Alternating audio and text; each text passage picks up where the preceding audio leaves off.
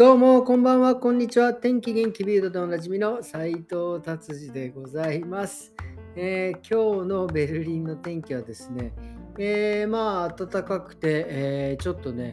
え汗ばむ感じで、え非常に、え快適だったと思います。はい、では、ビルド行ってみますかね。えちょっとね、ちょっとこの、この分からないでもないぞっていうちょっと記事があるんですけど、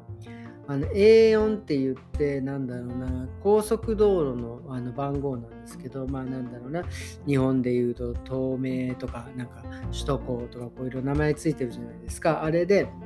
ドイツは A4 っていうその高速道路があるんですけどそこにですねそのなんかスピード違反を取り締まるこう機会があったりするわけですよ。でまあねあの固定してずっとここにはこの機械があるっていうのもあれば結構こうね移動させてここにあったのにここにあったのにみたいななんかこう移動させてるのもあるんですけどまあそれがですねそのスピード違反を測る機械がですね爆破されるっていうね。これまあなんかその気持ちもわからないでもないです。僕もね、何度かスピード違反で取られてますから。でもね、これね、それをまあね、頭にきて多分やっちゃったんでしょうねっていうことが書いてあるんですけど、これはね、やばいですよ。これやっちゃって、もしやっちゃったのがですね、写真に写っていたとしたらですよ。これまあもちろんもうほんとね、数万ユーロの罰金って書いてありますね。まあ何百万。で、さらに多分これは、あの、あれでしょうね、警察が、まあ、訴訟される、訴訟するか、まあ、どうするか、まあね、まあ、どういうふうになるか分かりませんが、ちょっとこれはひどいことになると思いますね。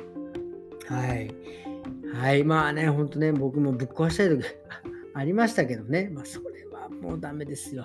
逆恨みもいいとこですよ。スピード違反してるのは自分なんですからね。はい。っていうことで、次行ってみましょう。まあ、あとね、道路関係で面白いのがあったのが、なんかこの標識ってこう結構ね、国によっていろいろ違うんですけど、まあなんかその、結構ね、まあだからこれはちょっと言葉ではなかなかこう表現しづらいんですけど、なんだろうな、例えば、なんかね、標識特集特集でですね、例えば、なんかトロンボーンの絵が描いてあって、それに罰ってしてあるのはこれトロンボーンをあの禁止するっていう、えー、標識ではなくてですね、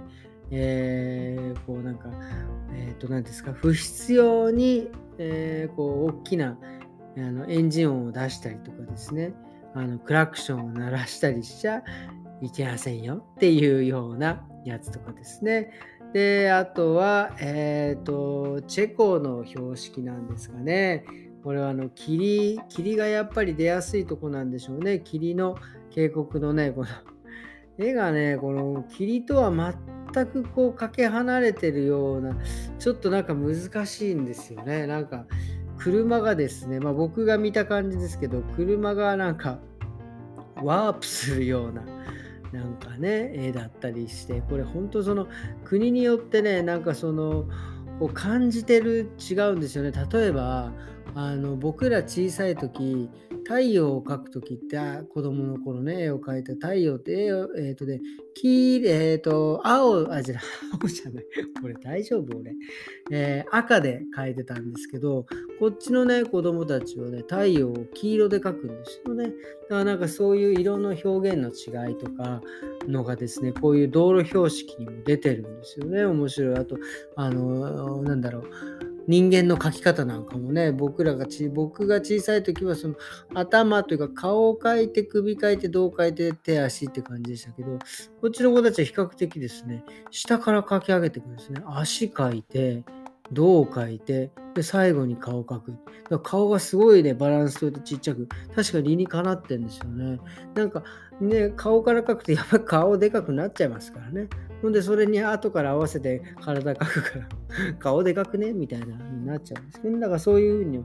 国によってこういろいろ違うんだなっていうのをね、えー、思いました。この標識を見て。はい。じゃあ次はですね、こんな感じではないな。年金がですね、まあこう日本もそうなのかもしれませんが、年金のですね、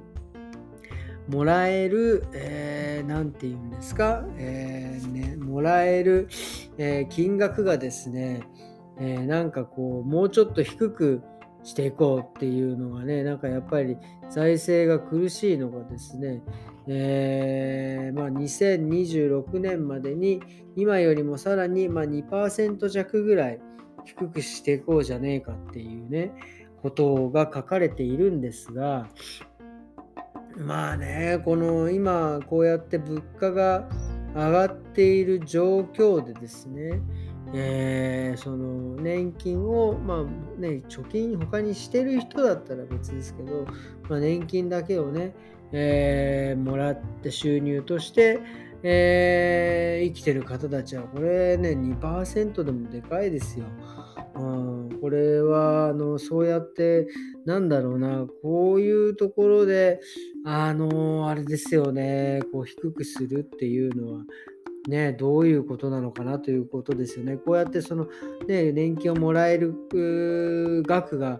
少なくなれば、まあ、自動的にね、こう働かなきゃいけなくなるという人も、まあ、出てくるんですよね。うん、は非常になんかちょっとこう